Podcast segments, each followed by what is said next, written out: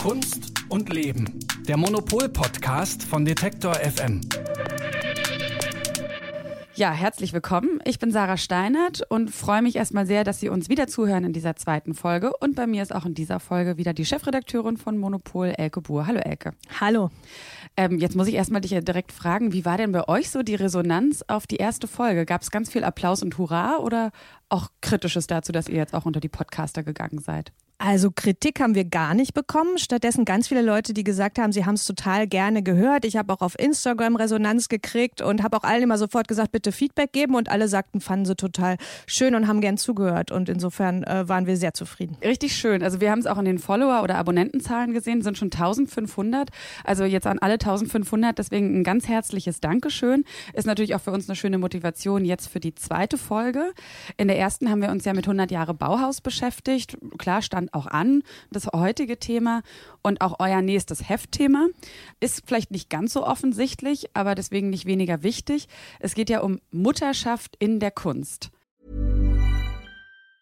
Wir starten gleich in diesen Podcast. Vorher ein kurzer Hinweis unseres Werbepartners. Bald ist es wieder soweit. Die Art Düsseldorf öffnet vom 12. bis zum 14. April ihre Tore auf dem Areal Böhler. Mit dabei sind 105 Galerien, die eine Mischung aus aufstrebenden Talenten und etablierten Künstlern präsentieren. Die Messe untermauert ihren Anspruch an Diskursivität, Innovation und das Aufgreifen aktueller Themen durch ihren kuratorischen Ansatz und die gezielte Gestaltung ihrer Sektionen und Fokusthemen. Ihre Themensetzung und das Rahmenprogramm tragen dazu bei, dass die Messe auch weiterhin ein Ort des Austausches, der Debatte und des Kunsterlebens bleibt.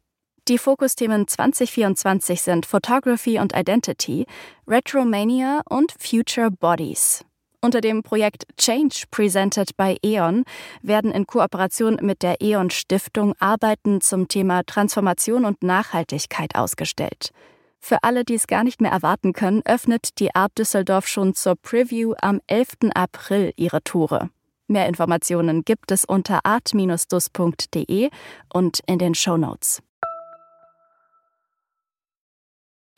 So, jetzt erstmal kurz drüber nachdenken und dann vielleicht kannst du kurz erklären, Elke, wie seid ihr zu dem Thema gekommen? Dazu gekommen sind wir eigentlich interessanterweise über den Text von einer äh, Künstlerin, die wir ganz gut kennen, Despina Stocco. Die hat gesagt, ich möchte mal wieder was schreiben. Das ist eine äh, Feministin, die schon mal bei uns was geschrieben hatte über die schrecklichen Männerbünde in der Kunst, was ihr total auf den Sack geht, den nicht vorhanden. Und äh, jetzt hat sie was geschrieben. Sie möchte was darüber, was passiert ist, als sie Mutter geworden ist. Mhm. Und ähm, dieses Thema, was ist eigentlich mit Mutterschaft in der Kunst, das ist halt einfach eins der letzten Tabus der Kunstwelt. Also man kann in der Kunst eigentlich über alles reden. Man kann äh, Sex behandeln, man kann Politik behandeln, man kann äh, Minimalismus, alles. Aber ähm, Leute, die Eltern werden, vor allem Frauen, die Mütter werden, ähm, die haben oft die Erfahrung gemacht, dass sie am besten in der Kunst nicht darüber reden. Mhm. Also dass es etwas ist, was man besser verschweigt, wenn man noch Karriere machen will, weil es einfach so dermaßen ein Karrierekiller ist, wenn man sagt, man hat sich um kleine Kinder zu kümmern, das äh, können sich Künstlerinnen eigentlich gar nicht leisten. Und ähm, dieses Thema finde ich schon lange total interessant. Und ähm, deswegen habe ich gesagt, okay, wir machen das jetzt mal so richtig. Und zwar auch indem wir dann Künstler und Künstlerinnen, also Männer und Frauen fragen. Ich finde das auch ganz wichtig, in dem Bereich eben immer nicht nur die Frauen zu fragen, wie ist denn das mit der Vereinbarkeit mit Kindern, sondern auch mal die Männer zu fragen, wie macht ihr das eigentlich? Und ähm, haben uns dem wirklich so historisch und wie es jetzt ist, äh, ganz umfassend genähert. Das wollen wir natürlich auch machen. Wir wollen auch die männliche Perspektive zu Wort kommen lassen, indem wir uns ein paar Interviewauszüge anhören von einem Gespräch mit Christian Jankowski, den du getroffen hast. Äh, wir beschäftigen uns aber natürlich auch ganz viel mit Frauen, die in irgendeiner irgendeiner Form mit Mutterschaft zu tun haben. Despina Stocco hast du schon gesagt. Und außerdem bringt Silke, ne, die letzte Folge ja auch schon mit dabei war, auch noch Fotos von Katharina Bosse mit, die sich eben mit ihrem Muttersein, aber auch mit ihren Kindern in ihrer Kunst ähm, beschäftigt. Und was mich noch interessiert, Elke, du bist ja eigentlich auch so, ich sag mal so, der verlängerte Arm der Kunstwelt. Bist du selbst auch Mutter? Und darf ich dich das überhaupt fragen? Weißt du, frage ich dich das nur, weil du eine Frau bist? Da habe ich im Vorfeld schon drüber nachgedacht. Ja, ich rede aber gerne darüber. Ich habe drei Kinder und ähm, bin total stolz darauf. Ich finde das total super. Und äh, ich merke das aber oft, ich weiß noch, als ich mein ähm, drittes Kind bekommen habe, der kleinste ist jetzt sechs, dass äh, eine befreundete Kuratorin dann zu mir sagte, ah, du hast jetzt dein viertes Kind gekriegt. Ich sagte, nee, es sind nur drei. Aber ich bin sozusagen in der Kunstwelt, ich bin die mit den mega vielen Kindern, was alle immer überhaupt nicht glauben können. So, wie machst du das und so. Also es ist schon extrem ungewöhnlich. Und ähm, es ist aber was, worüber ich, wie gesagt, gerne rede, weil ich finde, dass dass das in die Öffentlichkeit gehört. Also dass einfach, dass es normal ist, dass man eine Stellung hat wie ich, dass man Chefredakteurin ist und dass man Kinder aufzieht und dass das ähm, Spaß macht und erfüllend ist und super. Aber glaubst du, dass du das ähm, auch häufiger gefragt wirst oder dass dieses Thema viel mehr an dich herangetragen wird, eben weil du eine Frau bist? Also ist es auch in deiner Wahrnehmung so, dass Mütter eher nach ihren Kindern und nach der Vereinbarkeit gefragt werden als Männer? Natürlich. Natürlich werden immer zuerst die Mütter gefragt, wie machst du das denn? Und äh, die Männer, die werden, da wird das total selbstverständlich genommen. Also auch als ich äh, dass ich Chefredakteurin bin, da wird dann mein Mann gefragt, wie er denn damit klarkommt. So, ne? Also umgekehrt würde das nie jemand fragen. Es ist schon interessant. Und deswegen versuchen wir uns auch in dieser Folge mal von allen möglichen Seiten eben diesem Thema zu widmen, Mutterschaft in der Kunst. Ecke, lass uns doch mal vielleicht wirklich so in die Anfänge der Kunst zurückgehen. Also dieses Thema Mutterschaft. Als ich mich damit beschäftigt habe, habe ich gedacht, naja, also in den ganz, ganz alten Gemälden, ne, da, da sieht man ja ganz oft die Mutter. Es ist meistens natürlich Maria mit dem Jesuskind. Aber da habe ich gedacht, das wird ja schon porträtiert. Also gerade genau so klassische alte Gemälde. Da war das ja schon irgendwie ein gängiges Thema, die Mutterschaft, oder? Na, man kann ja auch noch weiter zurückgehen. Also das Interessante ist ja, dass das allerälteste Kunstwerk, das wir kennen, die Venus von Willendorf, die zeigt ja eine schwangere Frau. Und äh, es gibt auch noch mehrere, also aus der prähistorischen Zeit gibt es ja noch mehrere Figuren. Also da werden fast nie Männer dargestellt, da werden immer schwangere Frauen dargestellt. Das heißt, das ist praktisch das Urthema der Kunst. Und wenn man dann aber in die abendländische Geschichte geht, in die abendländische Kunstgeschichte, ist natürlich die Maria mit dem Jesuskind ähm, ein extrem dominantes Motiv, aber es ist was ganz anderes als diese ursprüngliche Mutter, deren, deren Fruchtbarkeit gefeiert wird. Also erstmal wissen wir bei der äh, abendländischen Geschichte, dass diese ganzen Marienbilder sind natürlich von Männern gemalt und das ist so eine Art Domestizierung der Mutterschaft. Also das heißt, diese Mütter sind halt immer heilig, mhm. die Kinder sind immer brav, da ist kein Dreck, da ist kein Chaos, da ist kein gar nichts. Das hat also mit den realen Erfahrungen von Mutterschaft nichts zu tun, sondern das ist einfach eine Idealisierung. Das ist letztlich, glaube ich, auch ein Bild Bild, was äh, in seiner ganzen Dominanz reale Mutterexistenz eher verunmöglicht, als dass es hilft. Und es gibt gar nicht realistischere Bilder oder Abbildungen der Mutterschaft zu dieser damaligen Zeit. Also ich kenne eigentlich keine oder ganz wenige. Es gibt so ein paar vielleicht Kinderzeichnungen oder so, aber das, es liegt natürlich auch daran, dass wir so wenige Frauen kennen, die in der Zeit gemalt haben. Und ähm, also auch, ich habe dann auch mal geguckt von äh, Gentileschi, welche eigentlich die einzige Renaissance-Malerin ist, die wir kennen. Auch da, äh, also von der gibt's ja so tolle Bilder, irgendwie äh, Judith enthauptet Holofernes. Mhm. Also da gibt es die Frau mit dem Schwert, aber so eine realistische Mutterschaftsdarstellung habe ich bei der auch nicht gefunden.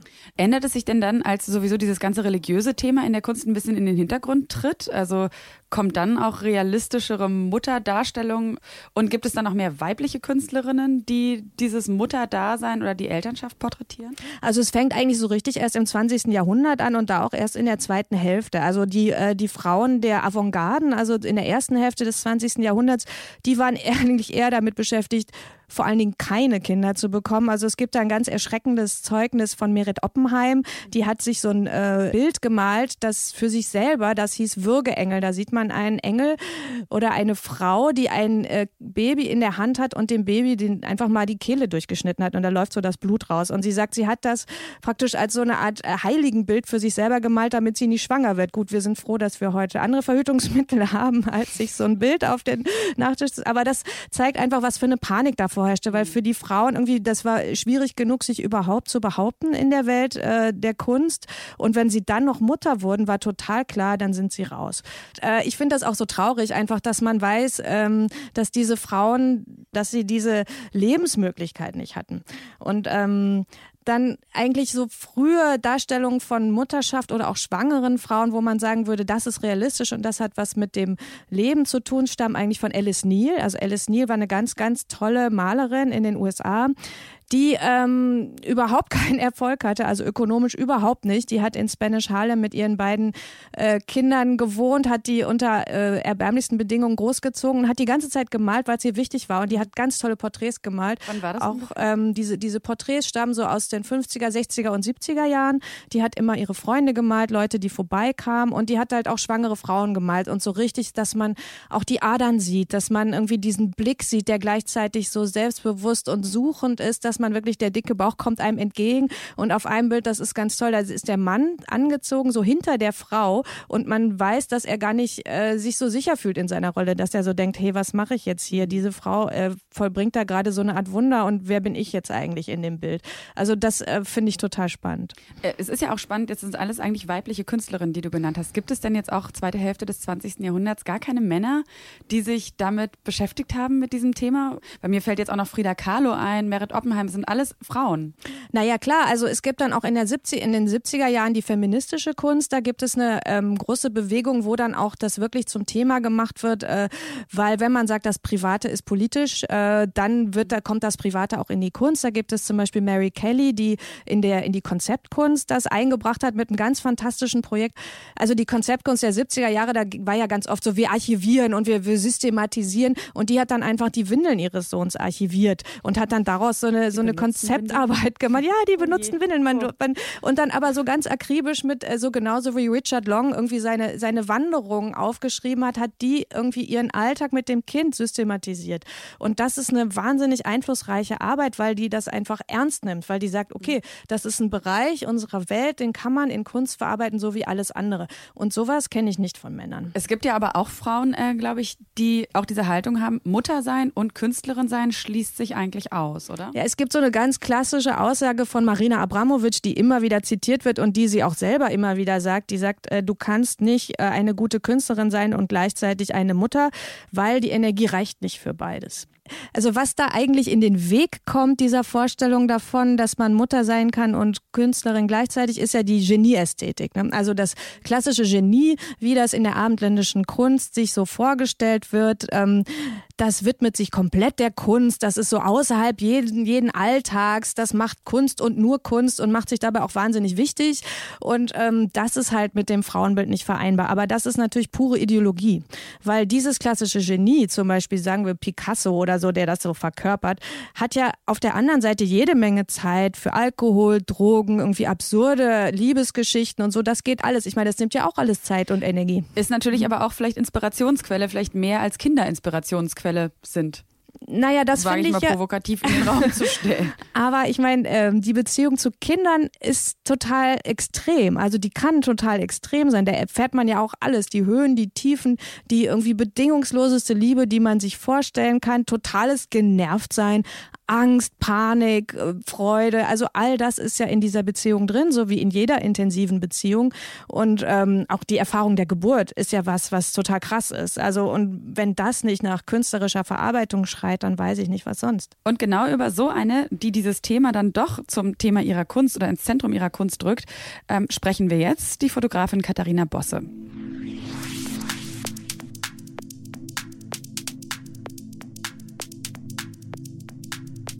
Ja, und geführt hat dieses Interview mit Katharina Bosse Silke Hohmann, Redakteurin bei Monopol. Und wer die letzte Folge gehört hat, der kennt Silke auch schon. Und ich sage nochmal, hallo Silke, schön, dass du auch diese Folge wieder mit dabei bist. Hallo, ich freue mich auch.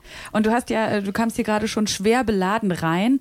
Äh, wir sitzen übrigens, das haben wir noch gar nicht gesagt, wir sitzen ja auch direkt in den Redaktionsräumen von Monopol. Und du kamst jetzt hier eben gerade in den Raum rein, aus dem wir senden, mit äh, so einem ganzen Stapel voller Bilder von Katharina Bosse. Und da haben wir jetzt vor uns hier liegen schon äh, fünf Bilder von ihr. Äh, von wann sind die? Ist das eine Fotoserie alles? Das ist eine Fotoserie, die heißt A Portrait of the Artist as a Young Mother. Und äh, das kam vor ein paar Jahren als Buch auch heraus und war auch eine Ausstellung. Ähm, diese Serie ist über einen längeren Zeitraum entstanden und er zeigt eine Frau, offenbar Mutter, mit ihren Kindern in verschiedenen sehr stark inszenierten Posen, die teilweise auch ziemlich übertrieben sind. Ich ähm, fange mal an hier mit der Frau, die ein Kleinkind auf dem Arm hält. Es ist immer dieselbe und sie hat nichts an außer einer rotkarierten Schürze und sie hängt auf eine Wäscheleine Sachen auf. Das sind aber jetzt keine Windeln, sondern Fotoabzüge. Das Ganze sieht sehr idyllisch aus, so in der Natur. Man sieht Bäume, sie ist barfuß, das Kind hat ein rotes Kopftuch und ähm, trotzdem gibt's da eben diesen interessanten Störmoment. Einerseits, dass sie, also dass sie nackt ist, sie ist auf fast allen ihren Bildern nackt und ähm, natürlich, dass sie eben äh, Fotos auf die Wäscheleine hängt, was im Übrigen für Fotokünstler, die analog arbeiten, nichts Ungewöhnliches ist, mhm. weil entwickelte Fotos müssen trocknen. Mhm. Und äh, dieses Idylle-Thema finde ich ist auch ganz stark. Der Hintergrund ist ganz oft die Natur. Einmal beugt sie hier über sich komplett nackt über ein Kleinkind, also über ein Baby und äh, säugt dieses Baby gerade. Und gleichzeitig finde ich ehrlich gesagt, erinnert mich das auch so ein ganz bisschen an so 70er Jahre so Soft-Erotik. Weißt du, was ich meine? Ich weiß genau, was, was du meinst. Es hat was Unschuldiges, es hat aber auch was Irritierendes. Also diese, das Ganze hat was sehr körperliches, auch was sehr intimes, aber eben auch irgendwie sowas latent, ja, erotisches oder auf jeden Fall eine, eine Körperlichkeit, die man erstmal auch nicht so richtig einordnen kann. Das trifft auf die anderen Bilder auch zu. Ein Motiv von ihr, da sitzt sie mit einem Kleinkind auf dem Stoppelfeld. Sie selbst ist offenbar auch schwanger. Ähm, das Kleinkind hat ein Spielzeugpferd dabei. Es ist so ein bisschen Western-Stimmung und sie hat außer ähm, schwarzen Stiefeln eigentlich so durchsichtige schwarze Dessous an, also ganz klar erotisch konnotierte. Unterwäsche. Mhm das zusammen mit dem schwangeren Bauch und dem bereits vorhandenen Kind mit seinem kleinen Pferdchen ist auch eine, also irgendwie, ja, eine, eine interessante Kombination, die so viele Botschaften zugleich ausstrahlt. Mhm. Und darum geht's ihr auch. Sie hat sich so inszeniert mit ihren eigenen Kindern und diesen ähm, teilweise bisschen klischeebeladenen, auch absichtlich ähm, Mutterbildern einfach auf, als Reaktion auf das, was ihr widerfahren ist, als sie schwanger wurde. In gewisser Weise war es ein Protest sogar. Warum Protest? Sie wurde schwanger, war vorher eine ja, aufstrebende junge Fotografin, die nach New York ging nach ihrer Ausbildung in Deutschland und also eigentlich wirklich ähm, gelernt hatte, ehrgeizig zu sein, ambitioniert zu sein, professionell zu sein. Plötzlich hat sie gemerkt, als sie schwanger wurde und wieder zurück in Deutschland war, dass ihr all das, was sie eigentlich ähm, investiert hatte in sich selbst als Künstlerin, nämlich eben Ambition, Professionalität und so weiter, ihr auf einmal aberkannt wurde. Ja, ich denke, dass ähm, in Deutschland das sehr viel Negatives gibt über Frauen, die äh, zu lang zu Hause bleiben, Frauen, die zu kurz zu Hause bleiben äh, Frauen, die äh, Kinder kriegen, was ja generell dann meistens immer zu einem unpassenden Zeitpunkt ist. Entweder weil man zu jung ist oder weil man gerade sein Studium abgeschlossen hat oder weil man mitten im Beruf steht und dann, äh, ist, also es ist immer ein unpassender Zeitpunkt. Aber die Frauen, die keine Kinder haben, die werden auch negativ beurteilt weil sie dann keine Kinder haben. Also auch das ist nicht, also es ist, es ist einfach so, als ob das ganze Thema Mutterschaft immer dazu dient, Frauen zu beurteilen und eigentlich auch Frauen zu schwächen. Ja, und das war eben Katharina Bosse. Und äh, Silke, erzähl mal, was ist es denn genau? Also was waren denn die ganz konkreten Auswirkungen quasi dieses äh, Mutterwerdens auf ihre Karriere? Zum einen wahrscheinlich das Wichtigste, ihr eigener Entschluss, dieses Thema kreativ-künstlerisch zu bearbeiten. Also wirklich eine Entscheidung zu fällen, das wird jetzt mein Thema. Und zum anderen natürlich auch eine Sensibilität dafür, wie auf sie reagiert wurde. Sag mal, das wurde teilweise auch sehr direkt gesagt, aber in den allermeisten Fällen war das unterschwellig. Also ganz direkt hat das ein Sammler gesagt, der gesagt hatte, jetzt hat sie ihr zweites Kind, jetzt kann ich ja die Kinder, äh, die, die Bilder, hm, netter Versprecher, jetzt kann ich ja die Bilder zur Auktion geben. Also das war ganz klar, dass im Prinzip das äh, davon ausgegangen wurde, dass das jetzt auch mein Karriereende ist, wenn man so will. Und Ihre Reaktion war dann darauf, okay, jetzt macht sie aber dann erst recht Kunst über das Mutterdasein, oder? Ja, so hat sie sich das dann überlegt, wenn schon, denn schon. Also ich war dann im Grunde genommen in einer Situation, wo ich mich auch so sehr geärgert habe, dass ich dann gedacht habe, okay, wenn das jetzt so eine Rolle spielen soll, dann aber auch, dann mache ich es jetzt mit so einer großen Sichtbarkeit dass es auch niemand mehr vergessen kann, dass ich Kinder habe. Also ich habe mich einfach geweigert, das ähm, so hinzunehmen, dass ich jetzt möglichst, ähm, ja, wie soll ich sagen, unmütterlich erscheinen soll in der Öffentlichkeit, um halt weiterhin ernst genommen zu werden. Also uns ist das ja auch aufgefallen, ne? Diese Fotos sind sehr naja, voyeuristisch auf so eine gewisse Art und Weise, schon sehr privat. Sie ist eben ihr eigenes Motiv in diesen Bildern ganz häufig mit ihren Kindern. Sie ist nackt und es hat schon eben so ein bisschen diese erotische Komponente. Ähm, wie waren denn die Reaktionen ganz konkret darauf? Sie hat relativ schnell gemerkt, dass sie diese Bilder in Deutschland so nicht zeigen kann. In Deutschland ist ja sozusagen ähm, das Bild der Frau und das Bild der Mutter sind eigentlich in einem Konflikt miteinander. Also die Mutter ist ja äh, un unsexuell, geht voll, völlig in dieser Rolle als Mutter auf. Und ähm, in Frankreich gibt es nach wie vor, sagen wir mal, auch die Rolle der Frau als sexuelles Wesen, das auch unabhängig von dem Bild der Mutter existiert. Und sie hat äh, ganz bewusst auch wieder in Frankreich die Ausstellung gemacht und den Katalog herausgebracht und ist dann sozusagen eigentlich über Frankreich dann auch in Deutschland wahrgenommen worden. Aber damals war das nicht zu verkraften für ein deutsches Kunstpublikum. Hast du eine Erklärung dafür, warum das in Frankreich so anders ist? Ich sehe vor allen Dingen den Grund äh, darin, dass die Gesellschaft einfach anders damit umgeht, wenn eine Frau Kinder bekommt, nämlich die bleibt kurz zu Hause und geht dann wieder arbeiten.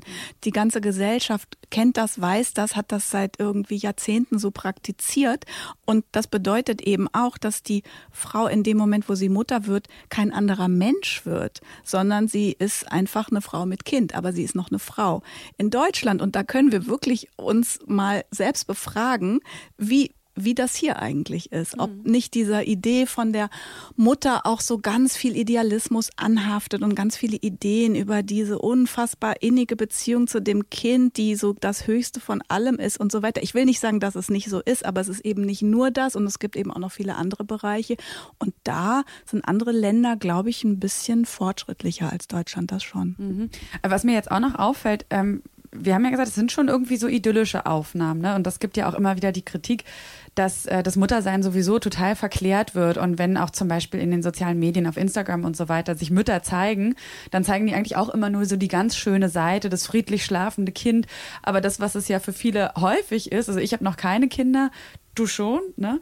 Äh, ist ja natürlich, dann weißt du es auch, es ist auch, dann, dann kotzt einem das Kind halt mal auf die, auf die Schulter. Es werden Windeln gewechselt. Es ist nicht immer alles schön und das wird so selten dort auch porträtiert. Und wenn ich mir jetzt ihre Fotos angucke, dann sehe ich das jetzt auch nicht so richtig, oder? Also naja, indem sie sich da an die Wäscheleine stellt und ihre Fotoabzüge aufhängt, die ja auch, ähm, auch eine Art von ihr geschaffene ja Ergebnisse so sind, ähm, würde ich würde ich schon sagen, dass sie das thematisiert. Ich meine, als Künstlerin ist es ja noch mal was anderes. Genau wie es über die Mutter klare Vorstellungen gibt, gibt es ja auch über den Künstler oder die Künstlerin mhm. klare Vorstellungen, nämlich dass man ähm, Konventionen bricht, dass man die Welt in Frage stellt und so weiter.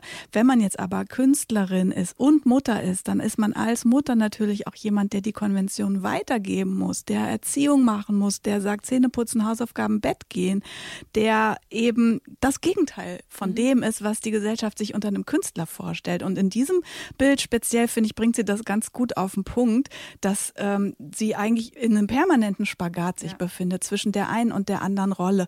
Und dann gibt es ja noch eine andere Bildreihe, Silke, die du mitgebracht hast und die hast du jetzt hier auch nochmal vor uns ausgebreitet. Und da sind die Motive, zumindest die Protagonisten auf den Bildern jetzt andere. Die Optik ist auch ein bisschen anders. Was sehen wir denn hier? Was wir hier sehen, sind ähm, Kinder und zwar sind es die Kinder von Katharina Bosse. Sie hat ähm, als nächstes großes Projekt sich ihre eigenen Kinder als Motiv genommen und die inszeniert an bestimmten Orten, die sie sucht, die sie ähm, mit den Kindern bereist hat. Als sie noch kleiner waren, war für die Kinder auch immer klar, dass sie mitkommen auf die Reisen von mhm. äh, Katharina Bosse, die als Alleinerziehende das auch immer zu einer Bedingung für bestimmte Jobs einfach auch machen musste. Und dieses gemeinsam Reisen und gemeinsam Bilder machen ist für die Kinder ein selbstverständlicher Bestandteil ihres Familienlebens. Und diese Serie umfasst auch mehrere Jahre. Die Kinder sind dann teilweise auch schon so heranwachsend und also hier so würde ich sagen so, so um die, so die 10, 11 vielleicht, ne? Jetzt hier auf dem einen Bild der Junge ist glaube ich da noch ein bisschen jünger, mhm. vielleicht fünf. Und ähm, die Bildsprache ist eigentlich eine bisschen fast filmisches, ein sehr warmes, weiches Sonnenlicht, das eine leicht träumerische mhm. ähm, Stimmung schafft und auch natürlich, ähm, ja, es hat was Zauberhaftes, irgendwie was sehr Intimes, auch was was Schönes. Man fühlt sich auch ein bisschen an seine eigene Kindheit vielleicht erinnert, weil die Farben einen leichten Retro-Look haben, so aus der Analogfotografie, äh, Fotoalbumzeit. Und dadurch kann man eigentlich sofort sich dazu verhalten. Man weiß genau, ähm, was das ist mit dem kleinen Mädchen, das da am Campingtisch sitzt und einen Becher mit einem Strohhalm drin hat und, und den Kopf so in die Hände stützt. Oder der Junge auf dem Bonanza-Rad, der gerade so einen langen Pfad lang fahren will und sich nochmal umdreht zur Fotografin, die mhm. seine Mutter ist. Und was glaubst du denn, warum hat sie das so gewählt, diese Machart, also diesen Retro-Look? Also dieser Look erinnert einen natürlich auch an Bilder, die man selber vielleicht im Familienalbum hat, vielleicht auch Bilder von einem selbst. Es geht bei diesen Bildern natürlich um was Privates, äh, die Beziehung zwischen Mutter und Kind, aber es geht auch um Fotografie allgemein, um, um Zeit, um Erinnerung ja, zuschauen, wie Dinge halt auch verschwinden oder vorbeigehen. Die Kinder in jedem Moment, wo man sie fotografiert, ist es ja immer gleich eine ist es ja auch immer gleich eine Erinnerung an das Kind, was es dann nicht mehr, nicht mehr in dem Sinn gibt, weil es eben ein paar Monate später älter geworden ist und sich verändert hat. Die Kinder von Katharina Bosse haben ja jetzt mittlerweile auch schon irgendwie ein Bewusstsein, auch gerade wenn es eben, weil es nicht Schnappschüsse sind, ne, sondern aufwendiger inszenierte Fotos. Das heißt, sie sind sich dann auch vielleicht ja über ihre Rolle dort bewusst. Hast du mit ihr auch darüber gesprochen, inwiefern sie ihre Kinder dann auch dann, sage ich mal, in diesem Alter dann auch schon mal fragt, ob sie dann da eigentlich ja Modell und Teil der Kunst der Mutter sein wollen? Das war eigentlich fast die erste Sache, die ich von ihr wissen wollte. Wie finden deine Kinder das eigentlich? Wie reagieren die oder wie kommuniziert ihr darüber, was du da mit ihnen machst? Weil ich auch dachte, die sind jetzt schon so in so einem Alter, wo man vielleicht schon einen eigenen Instagram-Account hat oder schon so ein eigenes Fotogesicht ausprobiert hat für sich selber. Und dann kommt aber die Mutter und sagt, jetzt äh, stell dich mal dahin und guck mal so und so. Wie, wie geht das? Und ähm, ich hatte gedacht, dass es da viel mehr Auseinandersetzung drüber gibt, aber offenbar ist auch durch diese enge Beziehung und dadurch, dass Fotografie und Fotografieren und Reisen und im Bild sein und so schon immer Teil dieser Familie war, ist es, glaube ich, eigentlich eine, eine, eine sehr konstruktive und alltägliche Sache zugleich. Dass ich nicht trenne zwischen Werk und Leben, sage ich jetzt mal, erzeugt bei den Kindern auch eine Zufriedenheit, weil es bildet ja das ab, was sie auch denken. Also als Mutter ist man ja, gerade wenn sie klein sind, ist man der wichtigste ist, also und wenn man alleinerziehend ist, ist erst, erst recht, ist man einfach der wichtigste Mensch. Und dass dann umgekehrt sie auch wieder in meinen Bildern vorkommen, ist für ein Kind einfach nur logisch. So, weil das wäre ja für sie eigentlich fast absurd, wenn ich was anderes fotografieren würde als sie, weil sozusagen, das ist ja der Umkehrschluss, ist das, ja, dass der Mensch, für den, der für einen der Wichtigste ist, für den sollte man natürlich auch der Wichtigste sein. Und dann sollte ich natürlich auch Bilder von den Kindern machen oder Bilder von uns dreien zusammen. Ja, also das finde ich ist auch schön irgendwie zu hören, dass für Katharina Bosse anscheinend diese verschiedenen Rollen, die sie innehat, also Mutter, Künstlerin, sexuelles Wesen, nicht voneinander zu trennen sind und sie einen Weg für sich gefunden hat, das alles irgendwie ineinander zu integrieren so wie wir es auch schon vorher eigentlich im Gespräch mit Elke erfahren haben, ist sie damit ähm, noch nicht in einer breiten Masse von Frauen, die das alle so tun, sondern es ist immer noch was Besonderes. Wie siehst du das, Silke? Also du, bist auch eine Frau, du bist auch eine Mutter. Also einmal würde ich gerne von dir persönlich nochmal wissen, ob sich für dich auch ganz stark was geändert hat in dem Moment, wo du Mutter wurdest, ob du das Gefühl hattest, man begegnet dir jetzt irgendwie ganz anders und verändert sich auch was in deiner Arbeit und überhaupt, wie du das so siehst. Also passiert da jetzt gerade was? Wird sich da was ändern? Wird dieses Mutterthema mehr auch in der Kunstwelt stattfinden in der Zukunft? Ähm, oder glaubst du, dass es schwierig bleibt, wo es schon so lange schwierig war? Ich glaube, dass da jetzt viel in Bewegung gerät und dass gerade insgesamt ja sehr viel passiert in Gleichstellungsfragen, in feministischen Fragen und dass das auch Teil davon ist. Vielleicht nicht der wichtigste oder vielleicht nicht der, der am schnellsten vorangeht, aber es geht auf jeden Fall voran. Und was deine Frage äh, hinsichtlich meiner eigenen Erfahrungen betrifft, ich ähm, konnte schon verstehen, auch was Katharina Bosse mir sagte, dass sie das Gefühl hatte, dass viele Künstlerinnen einfach ihr Muttersein ähm, nicht kommunizieren oder ganz raushalten aus ihrem Beruf, einfach aus Angst, nicht als professionelles Wesen oder als ja ernstzunehmendes Gegenüber bei Verhandlungen oder bei dem, was man durchsetzen will und so weiter irgendwie wahrgenommen zu werden. Und ähm, sie hat das genau umgekehrt und hat daraus eigentlich eine Offensive gestartet und gesagt, ich bin Mutter, das ist meine Kunst, seht das, erkennt das an. Und ich finde, das ist eigentlich, ähm, was das, das Mut macht oder das irgendwie vielleicht auch genau richtig ist jetzt, dass man sagt, hier gibt es ein, ein, Spannungsfeld, ganz klar, es ist nicht einfach, aber aus dieser Spannung kann man eine Energie ziehen und man kann da kreativ Funken schlagen und man sieht es als eine ähm, Bereicherung, als eine Quelle, auch professionell, nicht nur privat und nicht als Hindernis.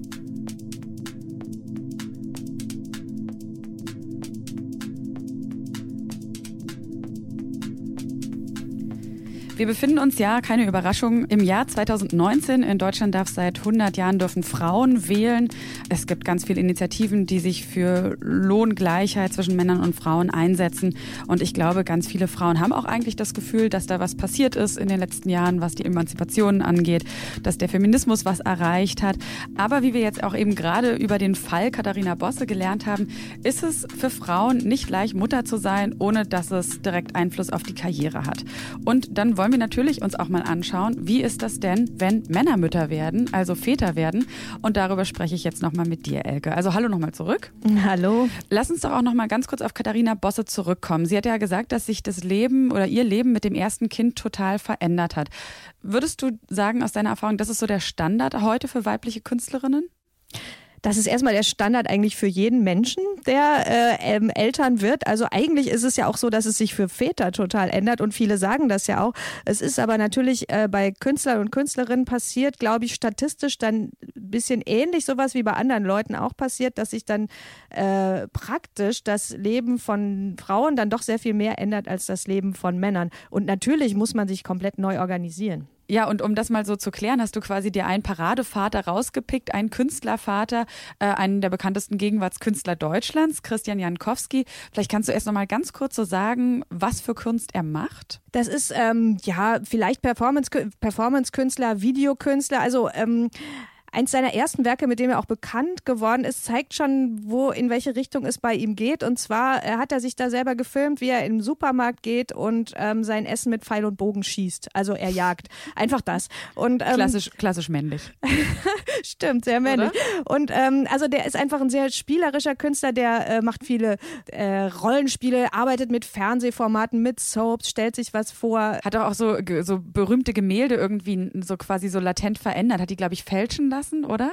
Genau, also das ist auch ein äh, Konzeptkünstler, der sich immer solche Tricks ausdenkt und äh, eigentlich sehr interessant ist in der Hinsicht, genau. Wie seid ihr jetzt auf ihn gekommen für dieses Thema? Also war er einer von vielen männlichen Künstlern, die ihr angeschrieben habt oder nachgefragt habt, ob er sich zu dem Thema äußern würde? Oder weißt du vielleicht, dass er, äh, ja, dass auch dieses Vaterthema in seiner Kunst schon eine Rolle gespielt hat? In seiner äh, Kunst spielt das Vaterthema eigentlich gar keine Rolle. Also er hat mir dann erzählt, dass ähm, sein Sohn in einem seiner Filme mitspielt als Statist, also mit einem Dreirad da durchfährt und das auch immer sehr lustig findet, wenn er das selber anguckt. Aber ähm, ansonsten thematisiert er das eigentlich nicht. Also wir sind auf ihn gekommen, weil ähm, die Mutter seines Kindes auch eine Künstlerin ist, Jorinde Vogt.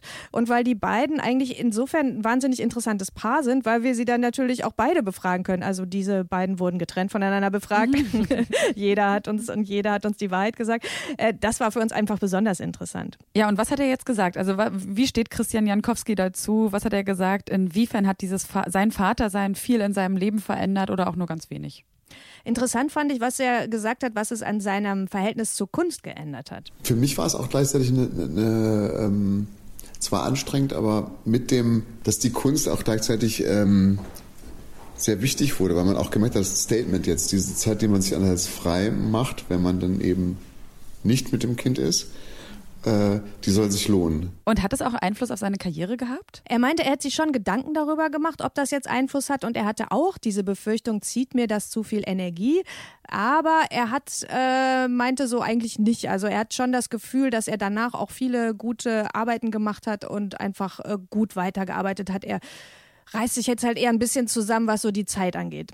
Aber es ist ja auch interessant, dass du sagst, ähm, was so die, es, es, zieht ihm Energie, das ist ja klar, aber dass er anscheinend überhaupt nicht erwähnt, dass es auch so, dass das Bild äh, von ihm als Mann sich plötzlich verändert, wie wir das ja bei Frauen ganz oft erleben, sondern dass das eigentlich so stabil zu scheinen bleibt. Also es ist ja dann definitiv weniger Kräfte, weniger Stress irgendwie dann doch offensichtlich, der an einem Vater zieht als an einer Mutter. Ich glaube, man kann das jetzt gar nicht so äh, sagen, wie viel Zeit oder Kraft ihm das zieht, aber äh, oder auch nicht. Aber ich glaube, dass es äh, sein Selbstverständnis wirklich nicht fundamental geändert hat. Jetzt hast du schon gesagt, es ist, er thematisiert die Kinder nicht so direkt in seiner Kunst.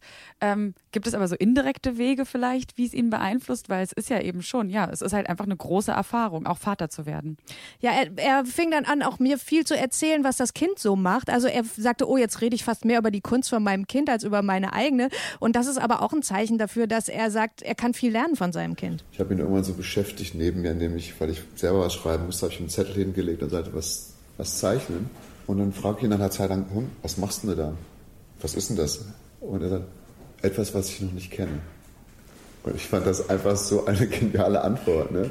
So überhaupt Kunst zu machen aus etwas, was man noch nicht kennt, finde ich die richtige Haltung.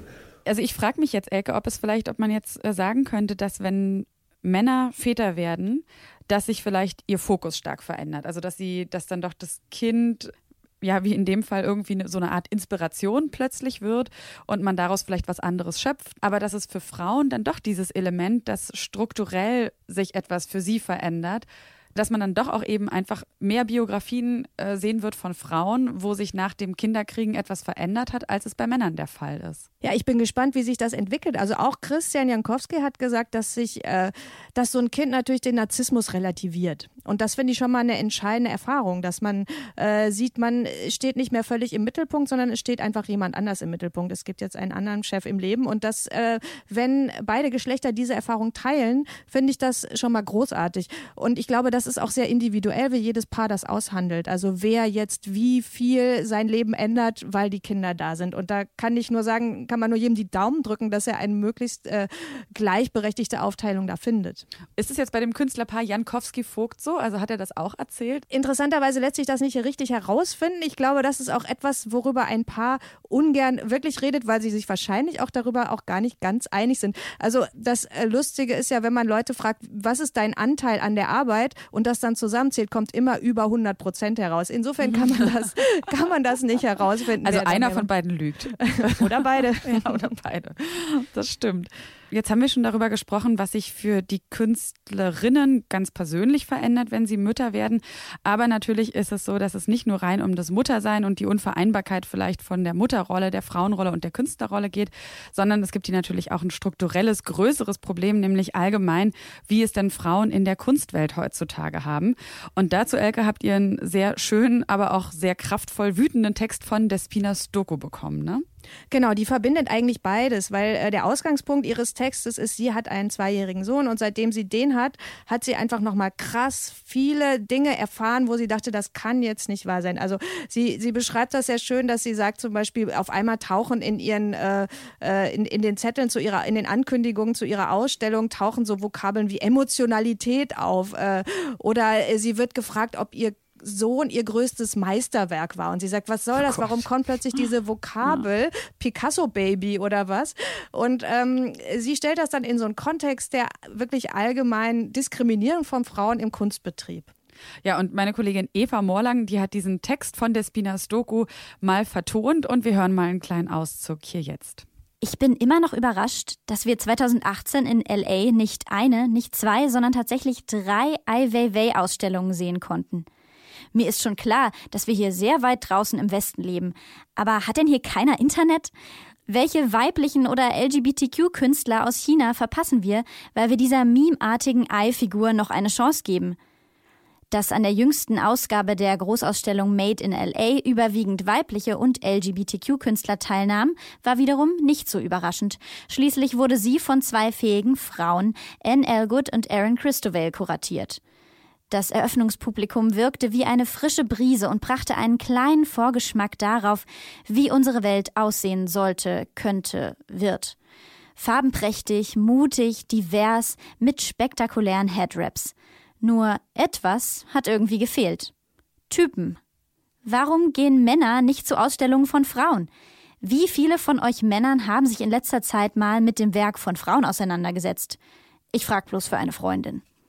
Da macht sie jetzt natürlich ganz viele Fragen auf. Ähm, wenn es jetzt um dieses Ungleichgewicht von weiblichen und männlichen Künstlern in Museen geht, was glaubst du, woran liegt das? Einfach weil häufiger Männer Museumsleiter sind und die Auswahl treffen und Männer sich dann doch eher zu männlichen Themen mehr hingezogen fühlen?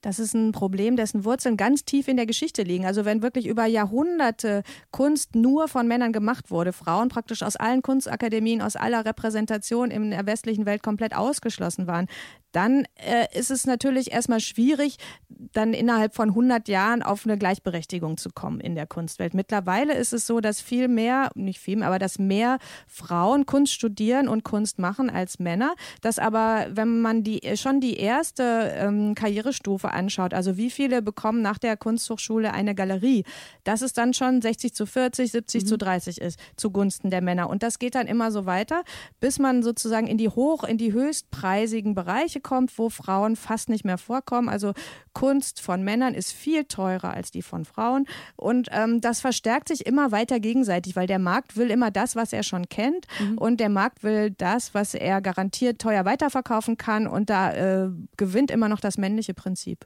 Kann man auch sagen, es ist vielleicht auch so ein bisschen zu den Männern auch auf einer anderen Ebene zu Lasten zu legen, wie sie auch sagt, dass es hauptsächlich dann immer Frauen sind, die zur Ausstellung von Frauen gehen.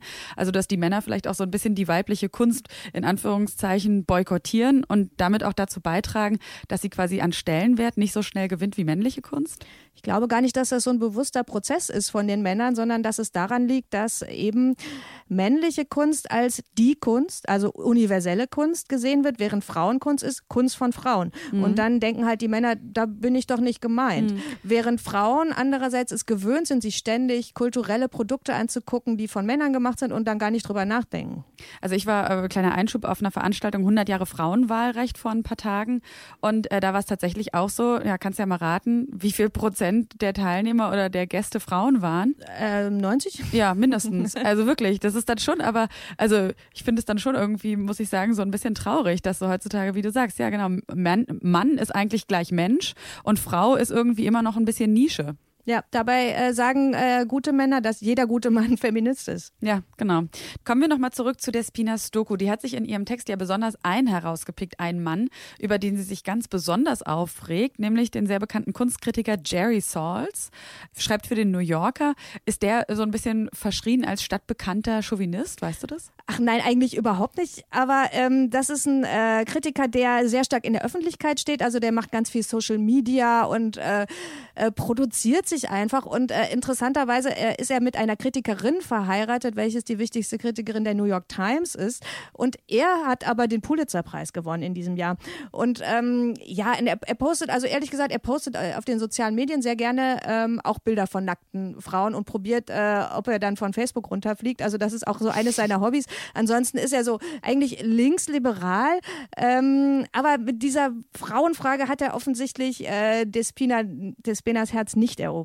Mhm. Er hat aber, er hat es ja sehr bedauert in einem Tweet, ne, dass äh, Frauen als Künstlerin lange nicht so ernst genommen wurden wie Männer und hatte dann auch den tollen Vorschlag, es sollten doch jetzt einfach mal fünf Jahre lang straight durch nur Frauen ausstellen dürfen, damit man so quasi wieder Gerechtigkeit herstellt. Aber äh, ja, ob das jetzt Despina Stoko so wahnsinnig begeistert hat, das hören wir jetzt im zweiten Teil ihres Texts. Wie überaus galant. Er lässt Frauen sozusagen den kreativen Vortritt. Zunächst, es ist nicht bedauerlich, sondern zum Aus der Haut fahren. Wenn man noch immer nicht wütend ist, sollte man besser gar nicht darüber reden, weil man schlicht noch nicht begriffen hat, dieses Ungleichgewicht zerstört unsere Kultur und die Welt, die wir unseren Kindern hinterlassen. Es geht nicht darum, dass Männer keine Kunst herstellen sollten. Vielmehr sollten jedoch Kunstkritiker und Galerien ihre Männerdiät absetzen und verdammt nochmal Muschi essen. Tut mir leid, das musste jetzt sein. Genau solche Männer wie er, Gatekeeper wie er, müssen sich ein bisschen mehr anstrengen und nach entrechteten Stimmen Ausschau halten und ihnen Gehör verschaffen. Und noch einmal lauter für die Sexisten ganz hinten. Der Markt neigt stets zum Immergleichen. Das ist der einfachste Weg. Wir selber als Zuschauer neigen zu dem, was uns schon bekannt ist, was unsere Weltsicht am klarsten spiegelt. Wie aber kam es nur dazu, dass Männer denken, und seien wir mal ehrlich, auch die meisten Frauen, Männer in der Kunst geben universelle Statements zur Welt ab, während Frauen, die Mutter sind, auf einmal über etwas sehr Persönliches reden. Nichts ist weniger persönlich als Mutter sein, und nicht nur, weil du vor der ganzen Welt kacken musst. Zu glauben, man sei ein universales Subjekt, so buchstabiert man weißes männliches Privileg. Ja, nimm dies, Jerry Salts, könnte man da sagen. Ähm, da hat sie ihm wirklich eins ausgewischt, eben weil äh, gut gemeint eben nicht immer gut gemacht ist. Und äh, linksliberal nicht automatisch Feminist äh, und Yes, Emanzipation bedeutet. Genau. Äh, vielleicht fassen wir es nochmal zusammen. Was ist denn Ihr Appell? Was wünscht sich das Pina Stoko, glaubst du? Eigentlich ist es einfach, sie wünscht sich Gleichberechtigung. Die Frage ist nur, äh, wie kommt man da hin und äh, wie viele Ebenen muss man durchbuchstabieren, bis man da, äh, bis man das erreicht hat. Und das ist halt dann wirklich komplex, weil das System so von vorne bis hinten, von oben bis unten Männer bevorteilt. Und ihre Frage ist immer, wie kommen wir da raus? Und was ist deine Einschätzung? Wie kommen wir da raus? Ich glaube, das dauert. Also ich glaube, dass man einfach wirklich von den persönlichen Beziehungen bis zu den Arbeitsbeziehungen, bis zu dem, was man publizistisch macht, muss man einfach immer gucken. Okay, äh, wen benachteilige ich jetzt hier? Das ist ja, sind, es geht ja nicht nur um die Frauen, es geht ja auch um äh, andere Minderheiten, wie man sagt, gesellschaftliche Gruppen, die nicht, äh, die nicht ausreichend repräsentiert werden. Man muss sich da auch immer selber, auch als Frau, also auch Frauen sind ja von Frauenfeindlichkeit nicht, äh, nicht frei. Also das ja. finde ich auch was, was Despina schreibt. Irgendwie, sie sagt, Mädels, irgendwie, es hilft überhaupt nichts, euch gegenseitig fertig zu machen. Damit kommt ihr keinen Schritt weiter, die Karriereleiter.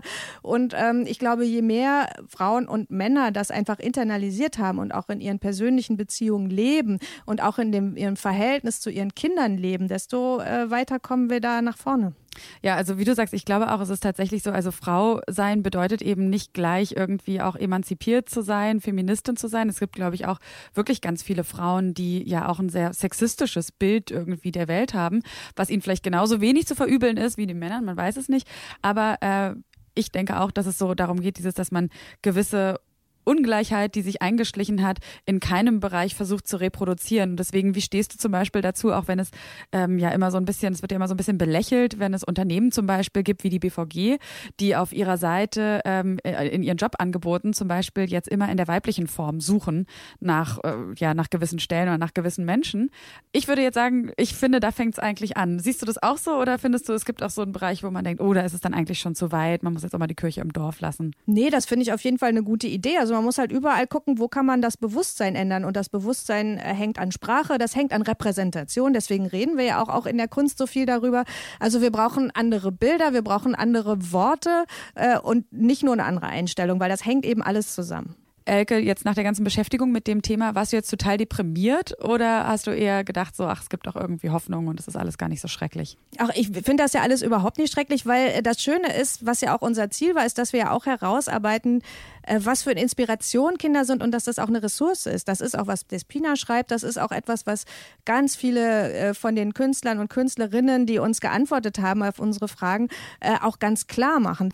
Also eine sagt zum Beispiel, Künstler sein und Mutter sein ist eigentlich total ähnlich, weil man, man muss immer offen sein, man muss die Nacht durchmachen und äh, man hat irgendwie eine offene Wahrnehmung und man hat wahnsinnig viel Leidenschaft und Spaß und das hat man als Künstlerin und als Mutter, deswegen passt das so gut zusammen.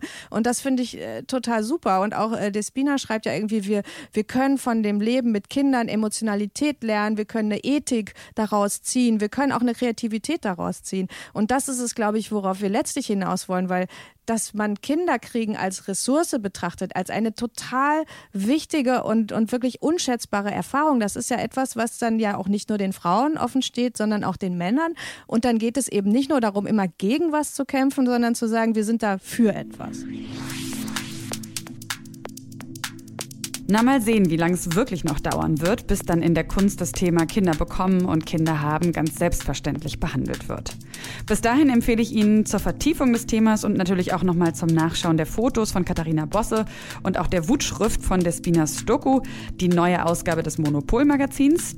Eine neue Folge dieses Podcasts gibt es dann nächsten Monat wieder. Und wenn Ihnen diese Folge hier gefallen hat, dann freuen wir uns sehr, wenn Sie uns bei Spotify, Deezer, iTunes und Co. abonnieren. Und wenn Sie Anregungen haben oder vielleicht auch Wünsche für die zukünftigen Folgen, dann schreiben Sie uns auch sehr gerne eine E-Mail an monopol.detektor.fm. Und damit verabschiede ich mich von Ihnen. Mein Name ist Sarah Steinert. Die Redaktion für diesen Podcast hat meine Kollegin Eva Moorlang und wir freuen uns auf die nächste Folge. Bis dahin, machen Sie es gut. Kunst und Leben. Der Monopol-Podcast von Detektor FM.